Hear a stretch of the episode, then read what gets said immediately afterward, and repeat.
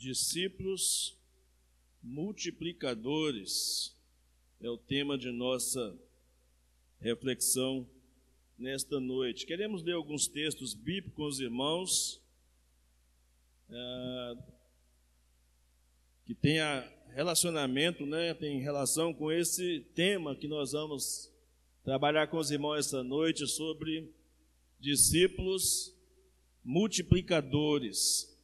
Parece até uma redundância falar de discípulos multiplicadores, mas o fato é que é, se espera que de discípulos de Cristo que eles sejam multiplicadores e que os multiplicadores sejam verdadeiros discípulos de Jesus. Vamos ler alguns textos e depois nós vamos dar passar um, um PowerPoint aqui para os irmãos. Está na mão aí, Ricardo? Ah, já está ali já, né? Então vamos ler os textos primeiro. Mateus capítulo 4, versos 19 e 20. Mateus 4, 19 e 20. Diz assim a palavra de Deus. Jesus lhes disse: Venham comigo e eu os farei pescadores de gente. Então eles deixaram imediatamente as redes e os seguiram. Amém. Mateus 28, 18 a 20.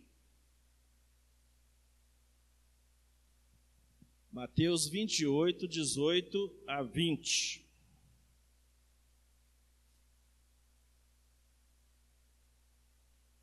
Diz assim a palavra de Deus.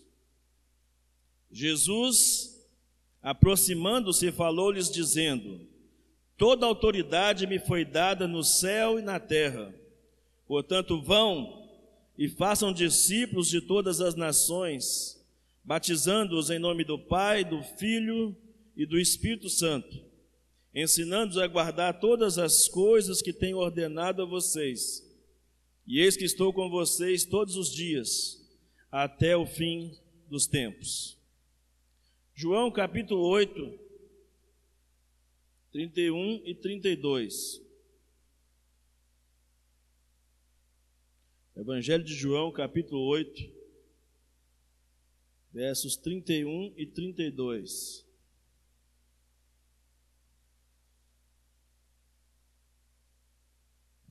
Evangelho de João, capítulo 8, versos 31 e 32.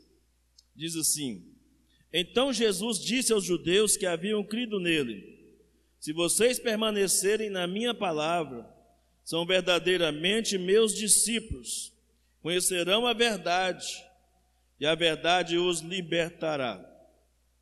Amém. Agora, João 13. João 13, verso 34 e 35.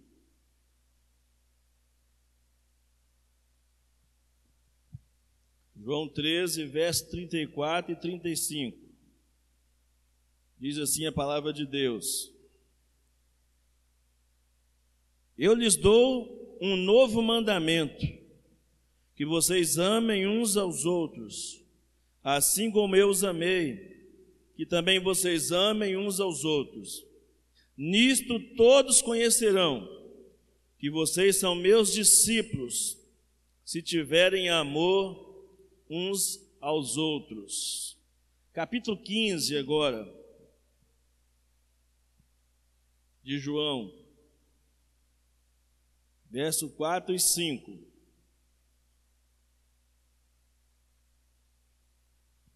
Capítulo 15, verso 4 e 5. Diz assim a palavra de Deus: Permaneçam em mim e eu permanecerei em vocês. Como o ramo não pode produzir fruto de si mesmo, se não permanecer na videira, assim vocês não podem dar frutos se não permanecerem em mim. Eu sou a videira, vocês são os ramos. Quem permanece em mim e eu nele, esse dá muito fruto, porque sem mim vocês não podem fazer nada.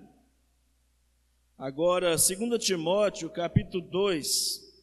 Estou chamando os irmãos para um passeio pelo Novo Testamento. Segunda carta de Paulo a Timóteo, capítulo 2, versículo 2.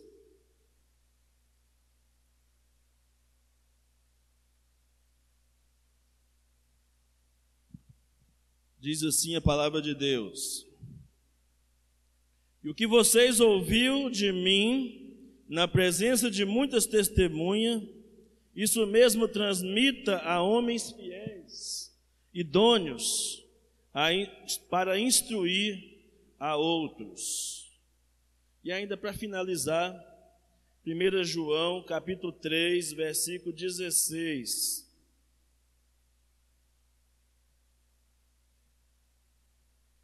1 João, capítulo 3, versículo 16.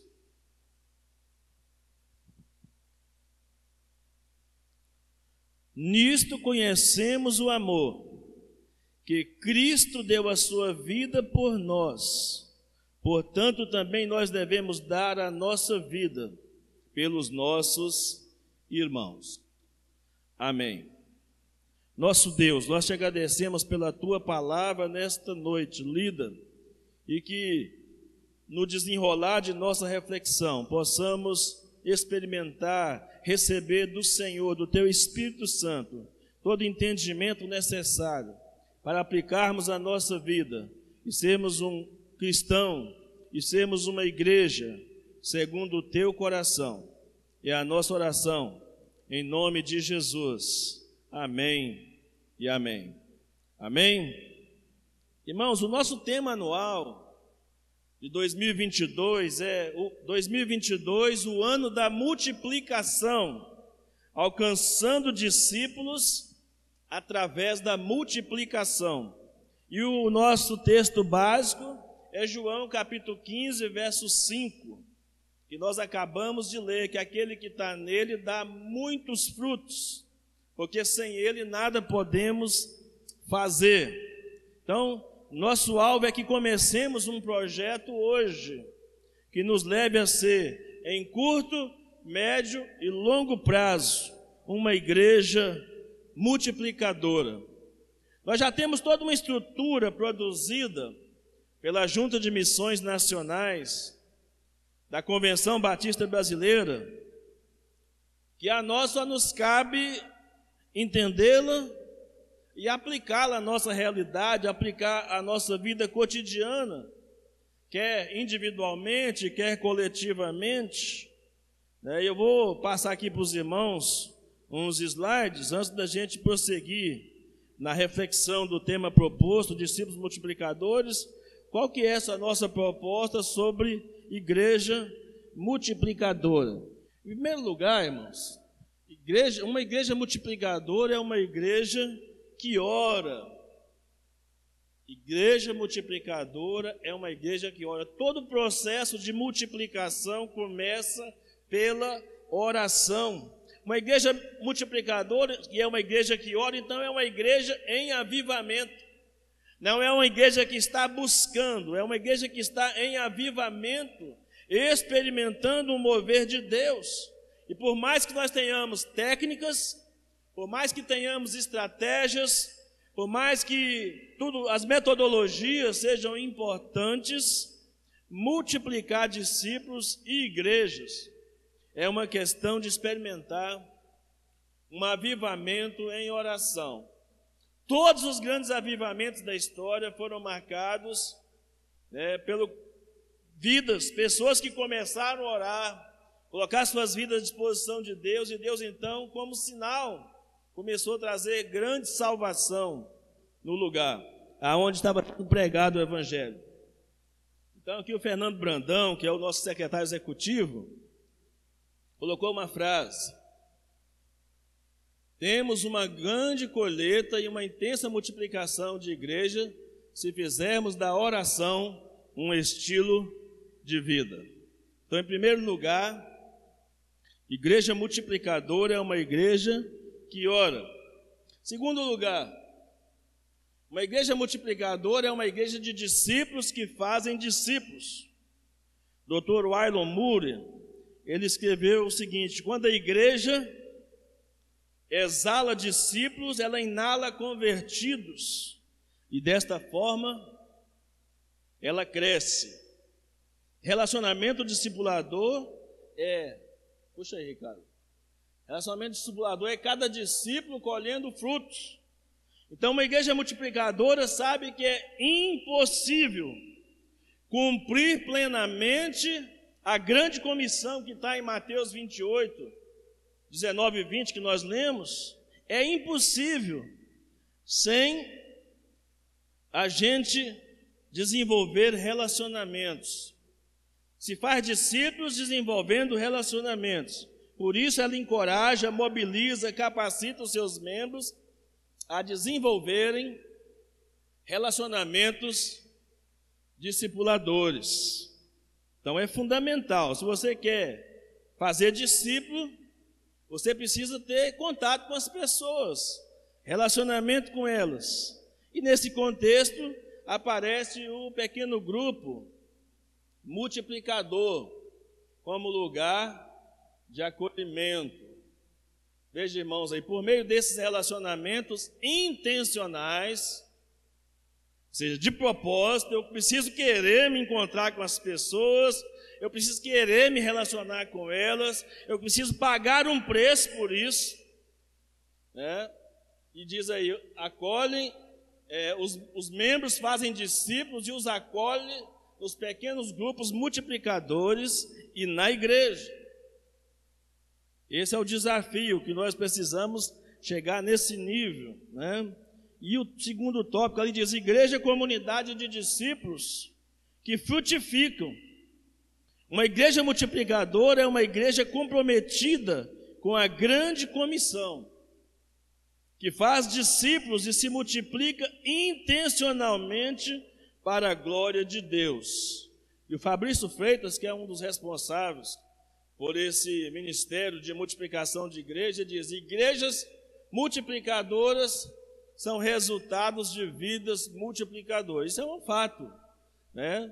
Só vai ter igreja multiplicadora se houver crentes se multiplicando, se desdobrando para que o nome de Jesus se torne conhecido através de suas vidas. Isso é uma fala de Fabrício de Freitas. O que é o pequeno grupo multiplicador, também chamado de PGM. Alguns lugares é chamado de célula. Né? Aí fica a critério, o nome que vai ser usado, pouco importa. O importante é que cumpra aquele objetivo, aquele propósito ali, desse pequeno grupo. Né? É um pequeno grupo de pessoas que se reúnem, reúnem regularmente para glorificar a Deus por meio do fortalecimento de relacionamentos discipuladores e da multiplicação de discípulos.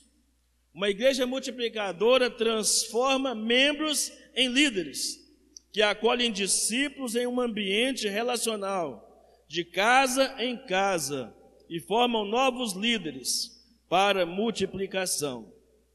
Um dos responsáveis pelos PGMs, todo o material, é o Márcio Tunala.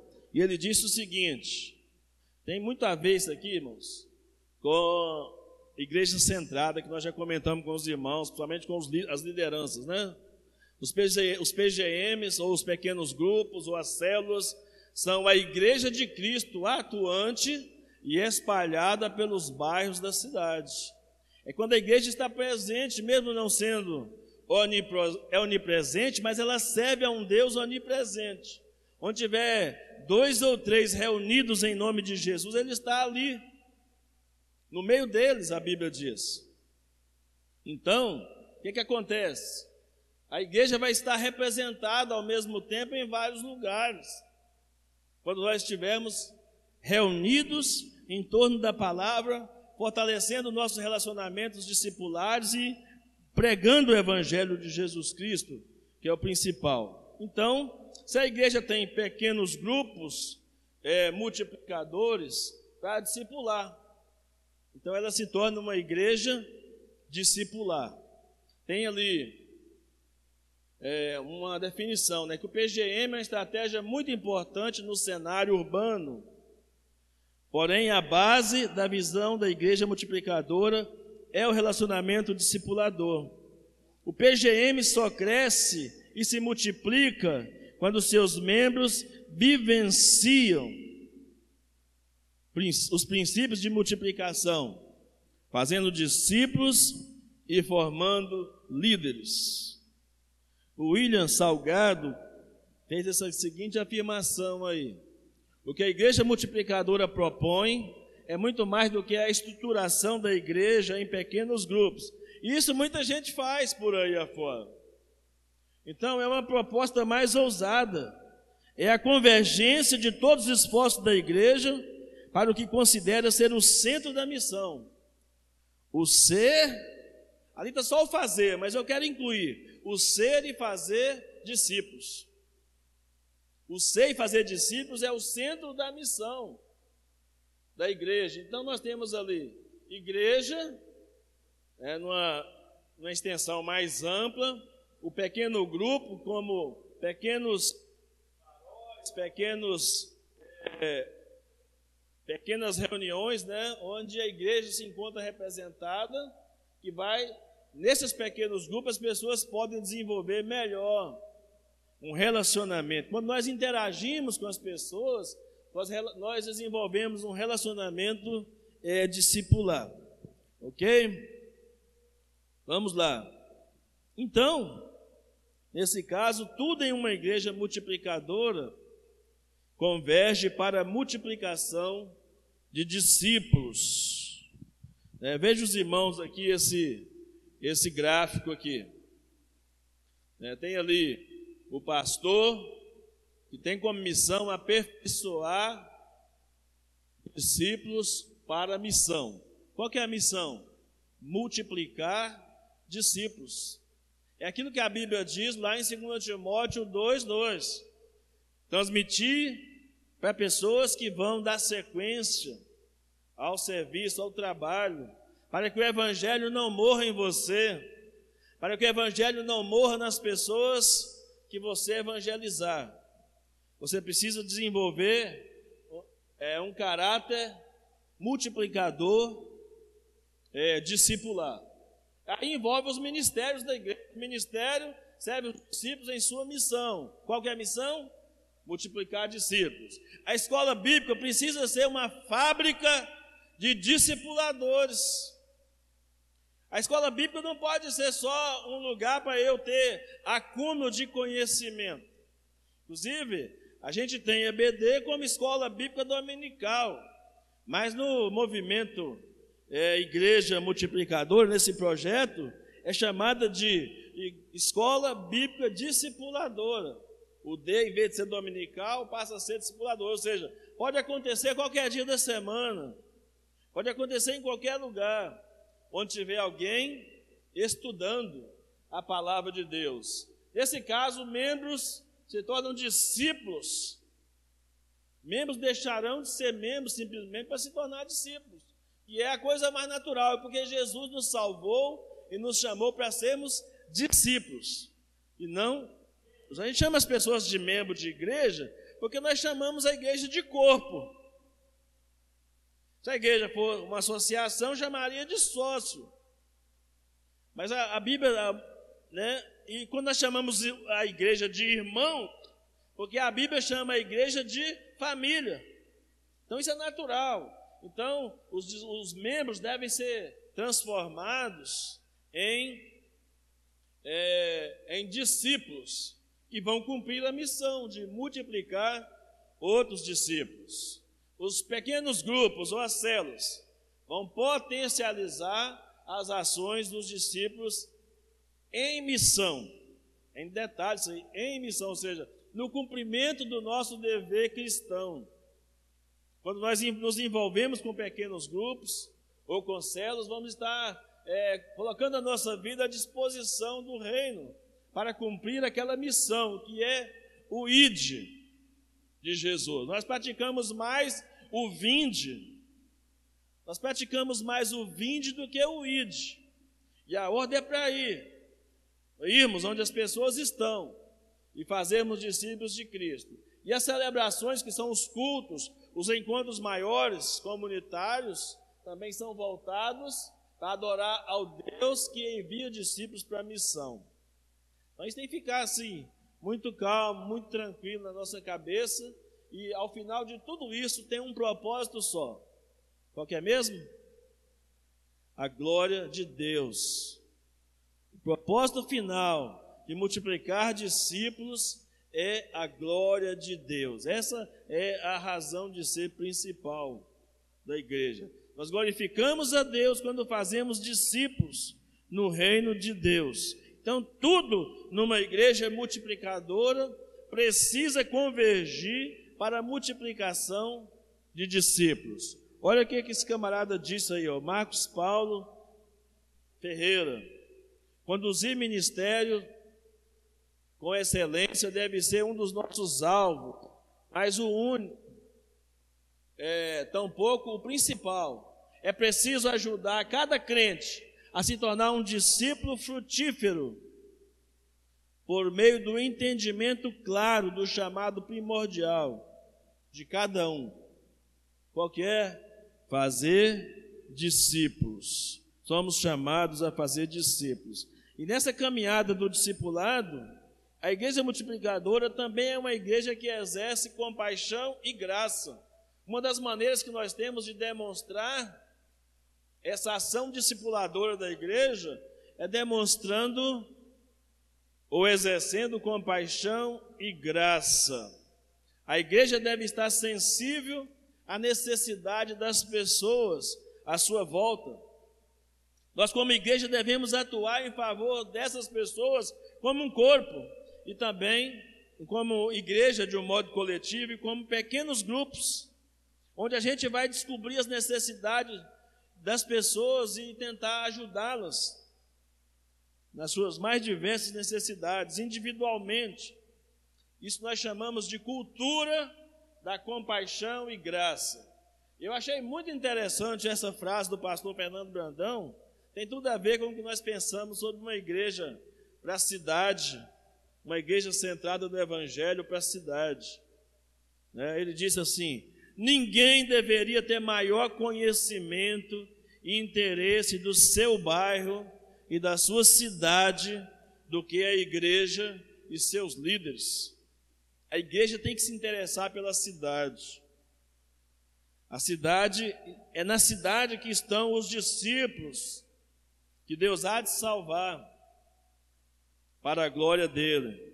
Então devemos estar atentos a isso está muito focado nessa, nessa proposta de sermos, é, não com o objetivo de sermos é, famosos, é com o objetivo de sermos bênção, de sermos influência positiva na vida das pessoas.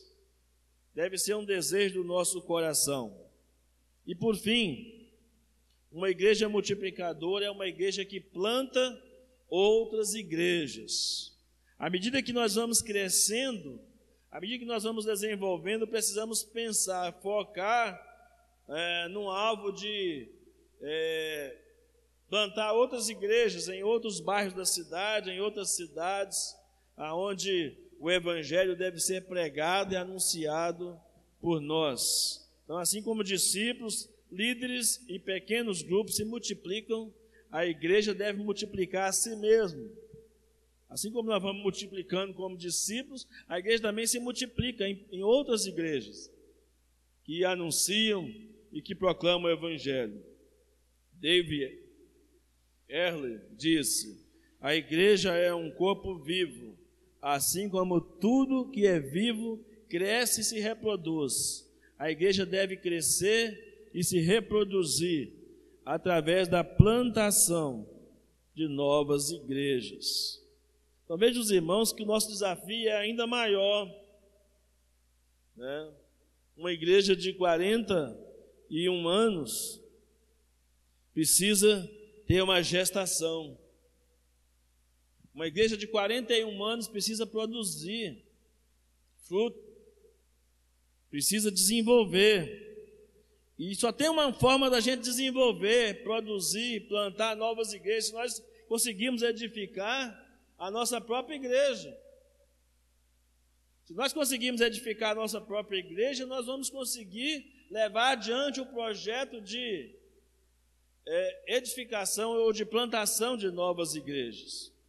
Então é isso que eu queria que os irmãos começassem a ter uma noção. Nós temos um material vasto da Junta de Missões Nacionais trabalhando esse tema. Nós vamos estar trabalhando com as lideranças da igreja e outros irmãos que tiverem interesse para que a gente possa ir é, formando os multiplicadores na casa do Senhor. Amém? Pois bem, pensando nessa sequência, ou pensando nessa, é, em tudo nesse slide que nós acabamos de transmitir aqui para os irmãos, precisamos conceituar algumas palavras. A primeira delas é discípulo. O que é um discípulo? Discípulo é o crente que está crescendo em conformidade com Cristo, dando frutos no evangelismo, fazendo aconselhamento pessoal, que nós chamamos de discipulado, para garantir a permanência no reino, a sua permanência no reino de Deus e na igreja. Nós ganhamos às vezes muito e guardamos pouco. Nós não cuidamos, não discipulamos, não aconselhamos tão bem como deveríamos fazer e precisamos trabalhar nesse processo. E aí nós chamamos de chamamos esse processo de discipulado. Como é importante para nós pensarmos discipulado, porque o discipulado é um trabalho de acompanhamento e de preparação espiritual do novo decidido. É quando eu caminho junto com ele, eu ensino ele a atingir a maturidade espiritual e a possibilidade dele gerar outros crentes. Crentes que não foram bem gerados também não vão gerar outros crentes bem. Crentes que não aprenderam, não foram treinados para treinar, vão ter dificuldades para compartilhar o Evangelho. Mas quando Deus nos chama a atenção para essa realidade, isso significa que para nós há uma esperança para nós, irmãos. Se tão somente a gente desejar aplicar esses princípios na nossa vida. Os princípios bíblicos. Não é princípio da Junta de Missões Nacionais. Não é o princípio, não é uma ideia do pastor, é um princípio bíblico. Todos esses textos bíblicos nós lemos aqui no começo do culto, no começo da pregação, melhor dizendo, é, é, traça um perfil de como Deus encara, de como Deus tem projetado a vida discipular da igreja, a vida discipular de cada um de nós. Como Deus se preocupa com essa questão. Pensa bem, irmão, Deus está preocupado com isso, e nós? E você? Está preocupado com a, produ a produção de frutos? de que sua vida seja reproduzida na vida de outra pessoa por causa do Cristo que habita em você? É uma coisa para pensarmos. Outra palavra que vocês vão ouvir com muita frequência é multiplicador. Multiplicador é o, é o discípulo que prepara seus filhos na fé. Multiplicador é o discípulo que prepara é, filhos espirituais para que se reproduzam também. Você, ao mesmo tempo que o Evangelho não vai estar morrendo em você, já pensou nisso? o Evangelho de repente chegou em você e parou, você não partilhou mais, com mais alguém adiante? Não levou outra pessoa ao conhecimento de Cristo? Né? Multiplicação, então, se o multiplicador é aquele que prepara os filhos espirituais para reproduzir. Multiplicação, então, ela é a formação desse discipulado na vida da terceira geração de crentes. Vamos ler de novo aí, 2 Timóteo capítulo 2, versículo 2. Os irmãos entenderam o que é essa terceira geração de crentes.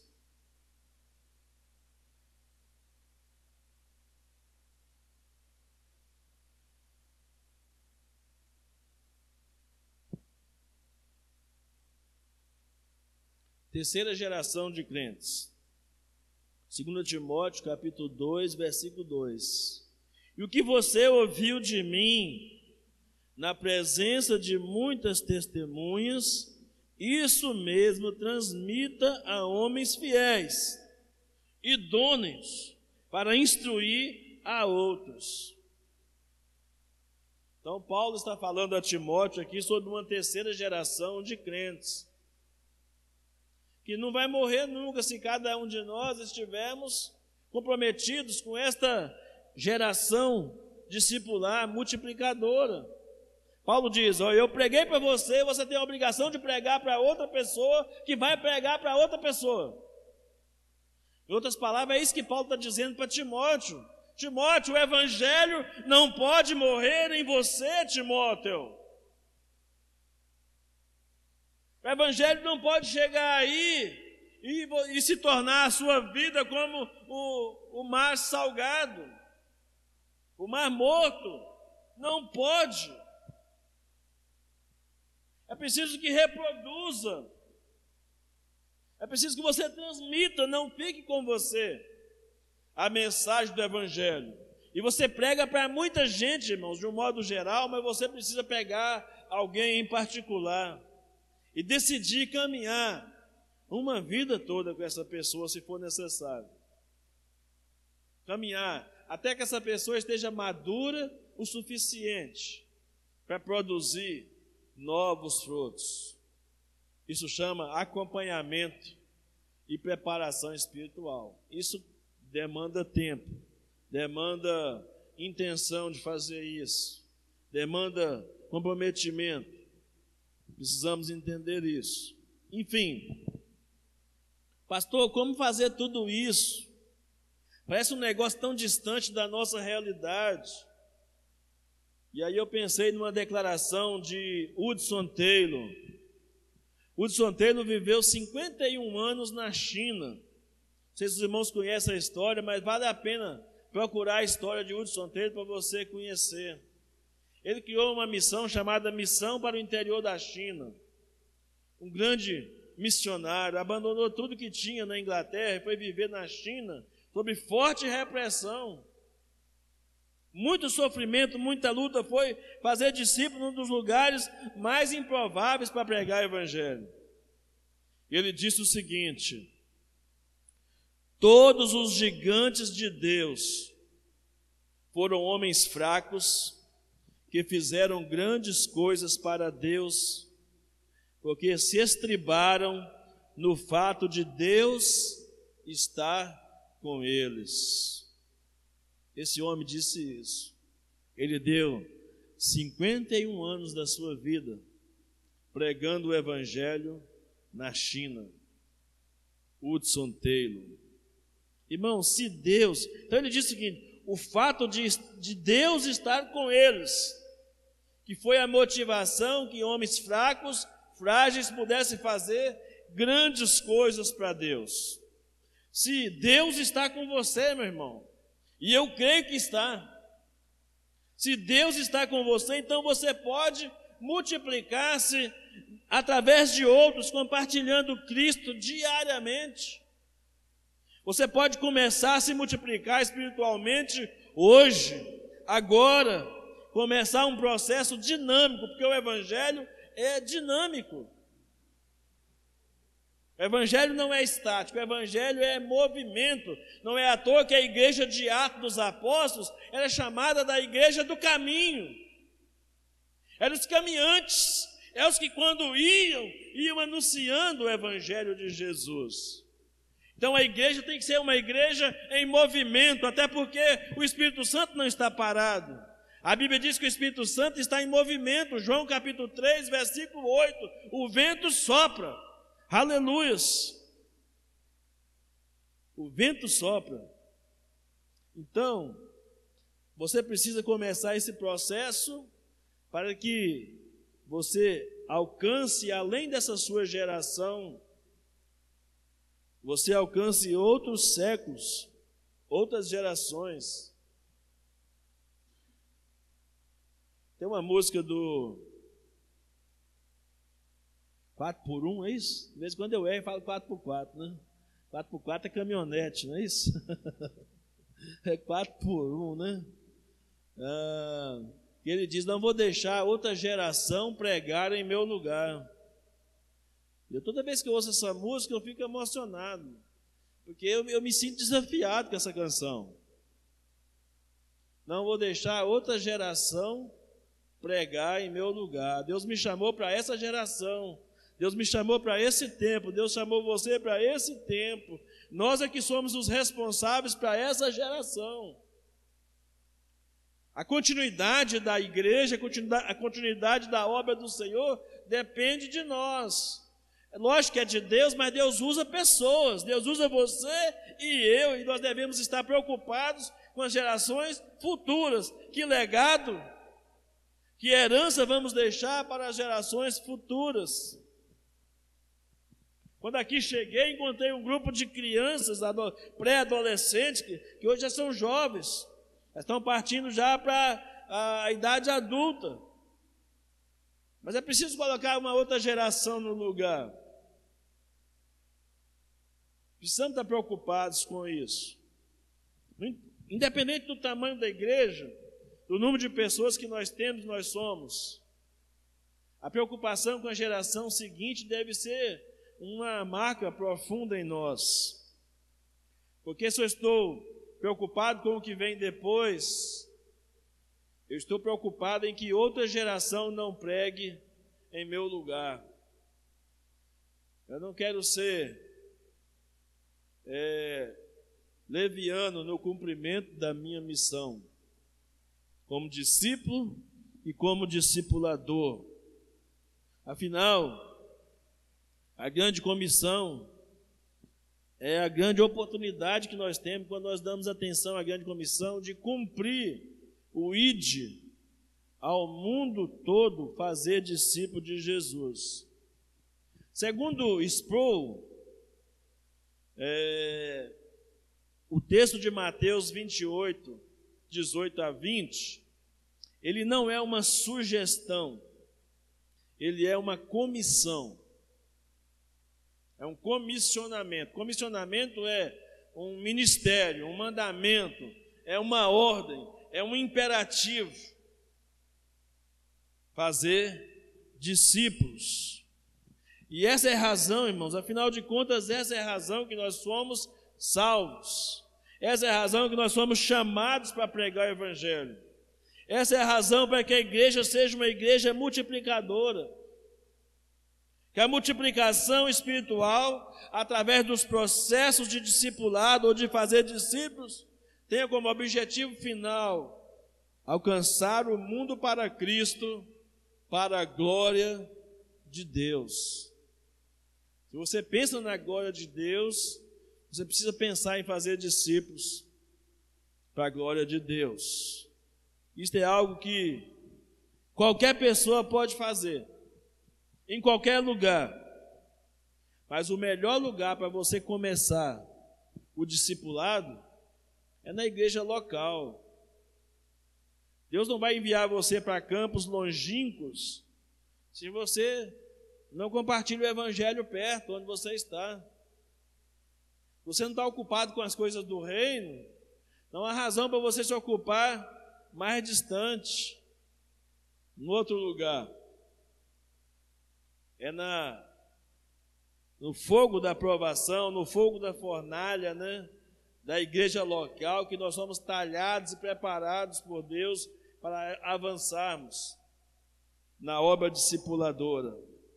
Então, multiplicação e discipulado exige de nós entrega, dedicação intencional e incondicional. Já dizia Billy Graham, um dos maiores pregadores de todos os tempos. Billy Graham dizia: a salvação é de graça, mas o discipulado tem um preço, tem um custo caro que temos que pagar. Então, ser discípulo, irmãos, é pensar que discípulo era, era uma das palavras favoritas de Jesus para aqueles que estavam intimamente ligados com ele. Ele chamava de discípulo. A, a palavra no original grego para discípulo significa pessoa ensinada, ou pessoa treinada para treinar. Essa é a ideia, discípulo. Discípulo é, é, é mais do que um seguidor. É um seguidor que está sendo preparado para trabalhar ou ensinar outros seguidores. Jesus, quando chamou os doze, chamou os doze com a missão de que o evangelho alcançasse o mundo todo. E que o testemunho que houve lá em Atos dos Apóstolos a respeito dele deveria ser o mesmo dado eh, sobre nós. Aqueles que têm transtornado o mundo chegaram até aqui. A palavra discípulo aparece 269 vezes no Novo Testamento, nos Evangelhos e em Atos. 269 vezes aparece a palavra discípulo. E o Evangelho de João, no Evangelho de João, Jesus define discípulo de três maneiras, irmãos. A primeira maneira que Jesus define discípulo é que discípulo é um crente que está envolvido com a palavra de Deus de maneira contínua. Então, para começo de conversa, alguém que quer ser discípulo, quer treinar pessoas para seguir Jesus, precisa ter relacionamento com a palavra de Deus. Se alguém não tem relacionamento com a palavra de Deus, a gente para a conversa por ali. Porque não dá para falar de uma outra coisa, não, não dá para ter sustentação da vida cristã em outra coisa que não seja a palavra de Deus. Por isso que Jesus disse em João 8,31, Jesus disse aos, aos judeus que nele creram: Se vós permanecerdes da minha palavra, verdadeiramente sois meus discípulos. A Bíblia, irmãos, é muito mais do que um livro confiável, a Bíblia é um guia confiável para a vida inteira. A Bíblia não contém, a Bíblia é a palavra de Deus. Um discípulo não é um crente superficial. Um discípulo é alguém que permanece em Cristo, permanecer da ideia de profundidade, permanecer da ideia de estruturação, permanecer da ideia de firmeza, de estar edificado de estar consolidado. Jesus nos chama a permanecer nele por meio da sua palavra. Não basta ter um entusiasmo inicial e depois retroceder. Como aquela semente que caiu no solo rochoso. Não basta crer e alimentar o coração com outras preocupações, como aquela semente que caiu entre os espinhos e foi sufocada com as preocupações dessa vida. É preciso crer como aquela semente que cai em terra boa e frutifica a 30, a 60 e a 100.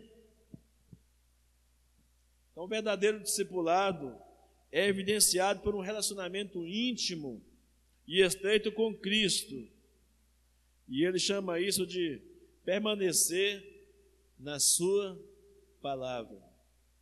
Permanecer na palavra, nas palavras de Jesus significa aderir ao seu ensino. Permanecer nas palavras de Jesus significa orientar a sua vida pela vida de Jesus. Há um livro e há um filme famoso, né? Que tem uma pergunta que deveria ser uma preocupação nossa. Em seus passos, o que faria Jesus? Se você estiver sendo orientado ou reorientado por Jesus, os seus passos serão onde os passos de Jesus passeiam ou passam. Se você está sendo, orientado por Ele, ser discípulo é algo constante, permanente. Permanecer na palavra é isso. Um discípulo verdadeiro precisa estar em sintonia com o seu mestre. precisa ser cada vez mais, não necessariamente aquele que segue o mestre cegamente, mas aquele que segue o mestre com inteligência e pratica a palavra do mestre como regra de fé e prática da vida cristã. A segunda coisa que Jesus diz a respeito do discípulo é que o discípulo é alguém que dá a sua vida pelos outros.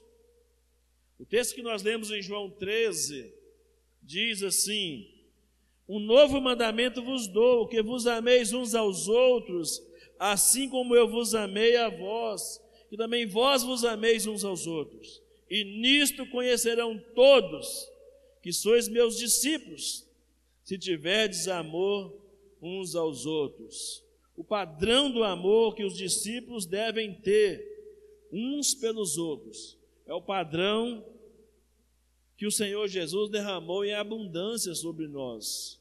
A Bíblia diz que ele sempre amou os seus e amou-os até o fim.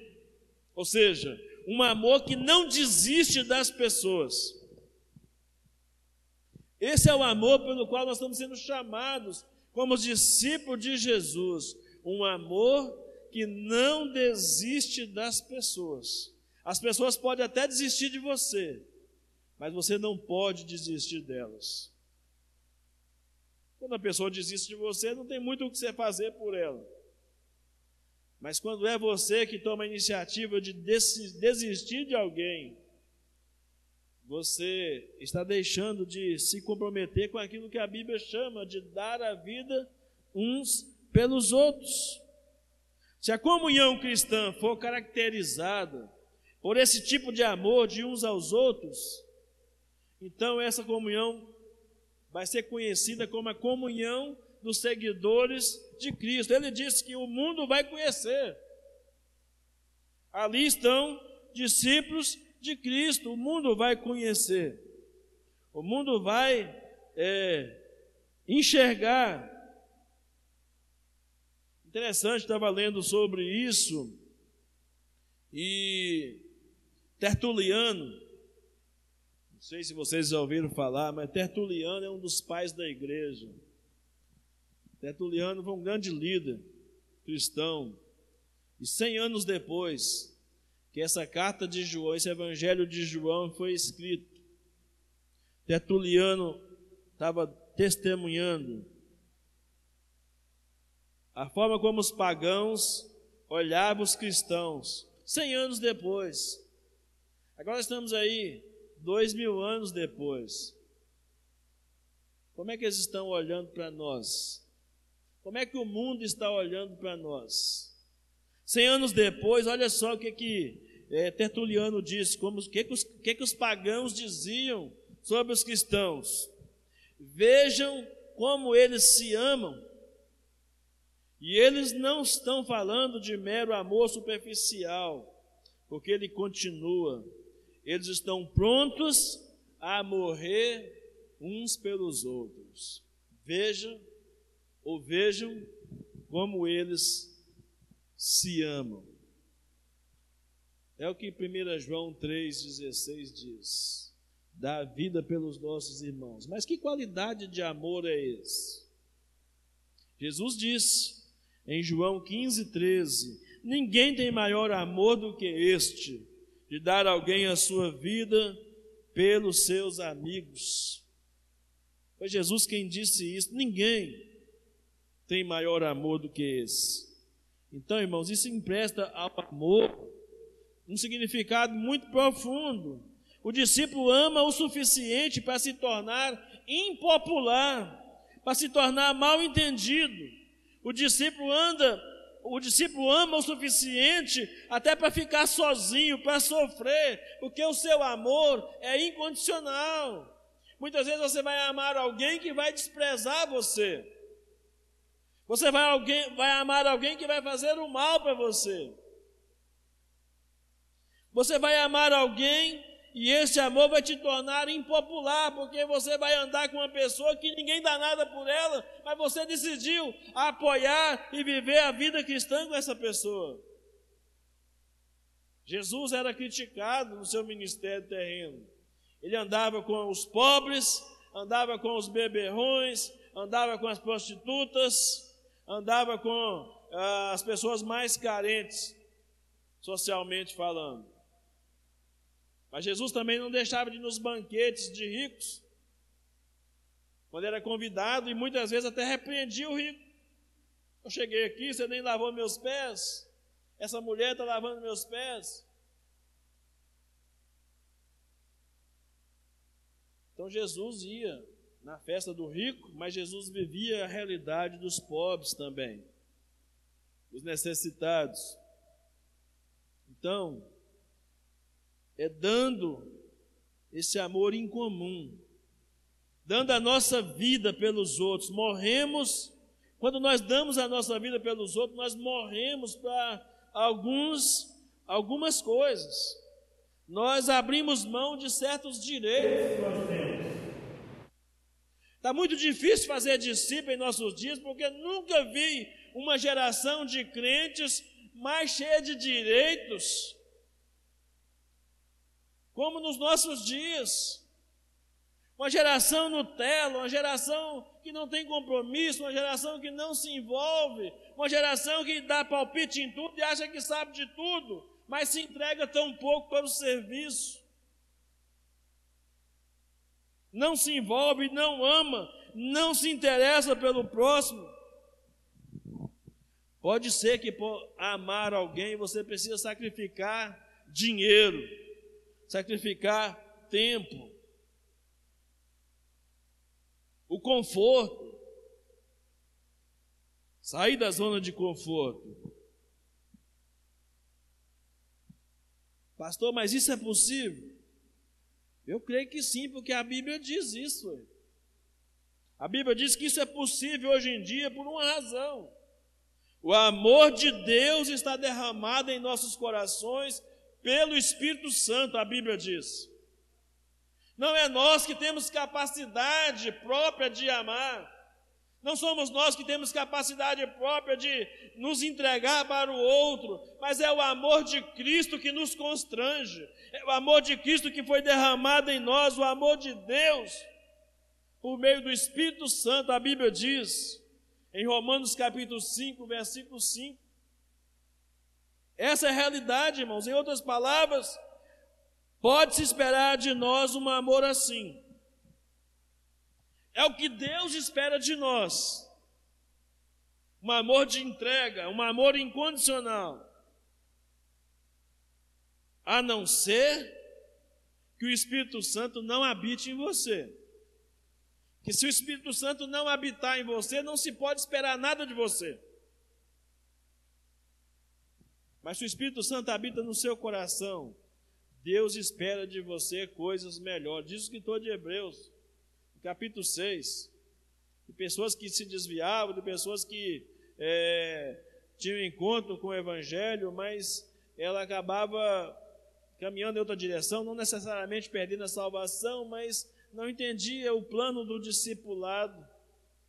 E parece que no versículo 10 ou 12, salvo engano, do capítulo 6 de Hebreus, ele diz assim: depois que ele conta toda a história das pessoas que recusam caminhar com Jesus, ele volta para um grupo de crentes e diz assim: Mas de vocês esperamos coisas melhores. Isso é a Bíblia, irmãos. Está lá em Hebreus capítulo 6. Se não estiver enganado, é verso 10 ou 12. Depois alguém confira, por favor. E para você ter esse entendimento aí. Deus está querendo, que Deus espera de nós coisas melhores. E em terceiro e último lugar, discípulo é alguém que permanece diariamente em, em uma união frutífera com Cristo. Foi Jesus que disse: Permanecei em mim e eu permanecerei em vós. Como a vara de si mesma não pode dar fruto, se não permanecer na videira, assim também vós a vara não pode dar fruto se não permanecer na videira, assim também vós, se não permanecerdes em mim. Eu sou a videira e vós sois as varas. Quem permanece em mim e eu nele, esse dá muito fruto, porque sem mim nada podeis fazer. A palavra fruto aqui é diferente daquele fruto lá de Gálatas 5, 22, 23. O fruto, o fruto que está dizendo aqui é de fazer discípulos. A ideia aqui de fazer discípulos, a gente encontra essa realidade um pouco mais adiante. quando no capítulo 17, verso 20, Jesus, na oração sacerdotal, ele ora dizendo: Olha, eu rogo não somente por estes, mas também por aqueles que pela Sua palavra hão de crer em mim. Talvez você nem soubesse disso, mas um dia Jesus orou por mim, Jesus um dia orou por você, Jesus um dia orou por nós, e nós temos que orar pelas pessoas também, nossos familiares, nossos amigos, nossos vizinhos, nossos colegas de trabalho, nós temos que orar inclusive pelos nossos inimigos, se é que você tem algum. Orar por eles, para que o Evangelho alcance seus corações. Então, a, o fruto que a Bíblia menciona aqui, dar muito frutos, é frutos do discipulado, frutos do relacionamento com Cristo. As pessoas vão, quanto mais você se relacionar com Cristo, mais as pessoas vão ver Cristo em você e vão querer seguir o Cristo que você segue, vão querer, vão querer amar o Cristo que você ama. Mas se as pessoas olham em você e veem você como uma pessoa comum, onde não tem nenhuma diferença da sua vida com a vida das outras pessoas, então o que expectativa vai ter no coração deles de ser uma pessoa diferente? Então, o que Jesus enfatizou é, completa a ideia no verso 16, do capítulo 15 de João. Vós não me escolhestes a mim, mas eu vos escolhi a vós, vos designei, para que vades e deis frutos, e o vosso fruto permaneça, a fim de que tudo quanto pedides ao Pai em meu nome, Ele vos conceda. Então, a nossa união com Cristo torna possível levarmos outras pessoas a Jesus. É a possibilidade de outras pessoas se tornarem salvas pelo poder do Evangelho. Se ficar realmente, aliás, é, da mesma forma que é, uma vara que está na videira espera que ela produza frutos, se espera que aquele que está em Cristo produza frutos. Os novos clientes são fruto do verdadeiro discipulado. Mas você pode ficar aí quietinho. Você pode ficar aí quietinha, sentado no seu lugar todo dia, na sua zona de conforto. Você pode até experimentar o fruto interno do Espírito Santo, né, baseado em Gálatas 5, 22. Mas você não terá cumprido o ide de Jesus para frutificar. Para isso é necessário Deus podar algumas coisas na nossa vida. A Bíblia diz aqui no contexto do capítulo 15, depois, se você tiver curiosidade de ler, leia em sua casa, que Deus diz que a árvore tem que ser, a, a, a, a galha tem que ser podada para dar o que? Mais fruto. O que é que eu entendo com isso? Algumas áreas da nossa vida que precisam ser podadas.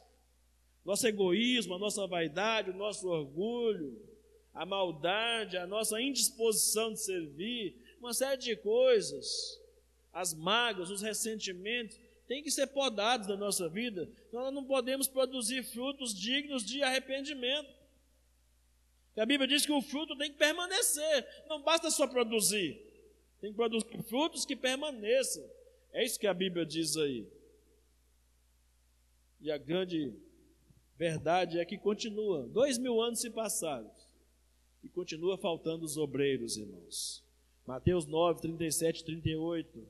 Rogai ao Senhor da seara que mande trabalhadores para a seara. A seara é grande, mas os trabalhadores são poucos. O desafio está lançado, irmãos, em nome de Jesus. Vamos ser uma igreja multiplicadora? Que comece comigo, que comece com você, que comece conosco, que sejamos discípulos multiplicadores. Sejam bem-vindos e sejam bem-vindas à jornada da multiplicação. Que vai até quando, pastor? Até o fim das nossas vidas. Até o fim das nossas vidas. Ou então, como diz um youtuber famoso aí, né? Estamos juntos até depois do fim.